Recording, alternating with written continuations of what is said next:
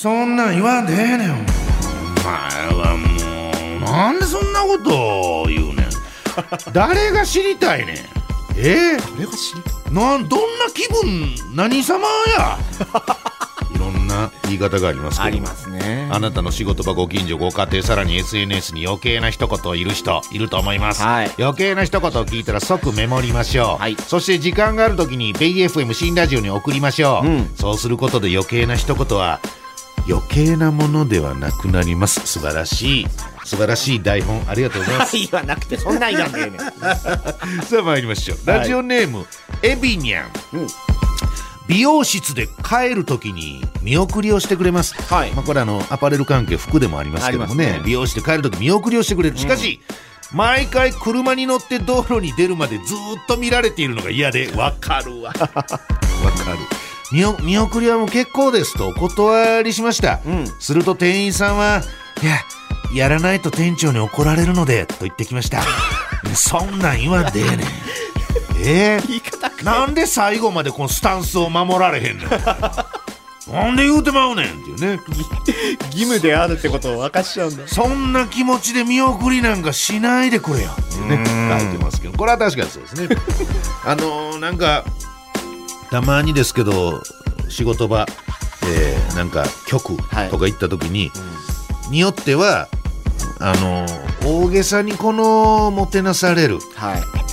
例えば私が毎週行ってる YBS 山梨放送さんでは、まあ、僕「ててて TV」という番組 MC させていただいてますけども7時から8時の生放送、はい。8時終わって着替えて電車乗るために出るスタジオ6階なんですね、6階のエレベーター前で早くろエレベーター来いと思いながら待つんですけど、うスタッフから演者一同からにぐるりと囲まれていやもう本当にもう明石家さんまさんレベルの人じゃないとこんな待遇を受けちゃダメだっていう感じでおみを、まあ、いじってるんでしょうけど、ええ。もう知ってんのかな。銀座の一流クラブかいうぐらいのお見送りされるんですよ。エレベーターホールあるあるですね。めちゃくちゃ嫌なんですよ。うん。でもエレベーター来たらすぐにもう1のボタンを連打なんか見送るよね。やりますね。見送る場所あるよねなんかもう気まずいのに、えー新潟県里芋坊主。はい。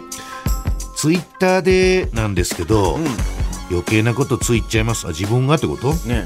好き嫌いの激しい私は地元のラジオ番組で大嫌いなリスナーさんがいます。パーソナリティじもうゃないねもうあのここまで読んだ時点で里芋坊主には悪いけど、はいこれはもう俺はもう読みたくないわけよ こういうのは。こういうくだらねえのは。私常々言ってますよね、はい。リスナーたるもの孤独であれと、孤独で。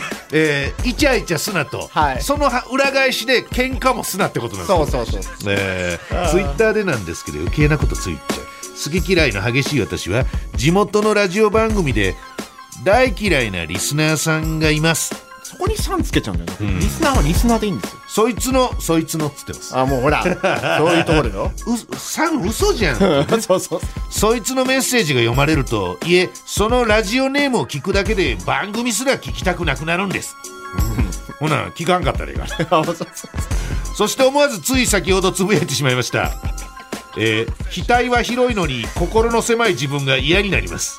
そしてその後いつも同じように私も誰かに嫌われているそう思って反省するんですよね。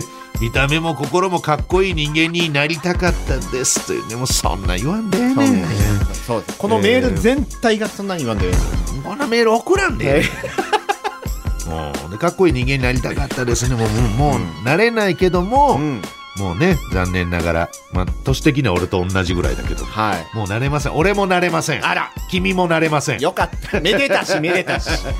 我々の人生ははい。大成功とはいきませんでした、終了。笑顔で言ってますからね今 これね。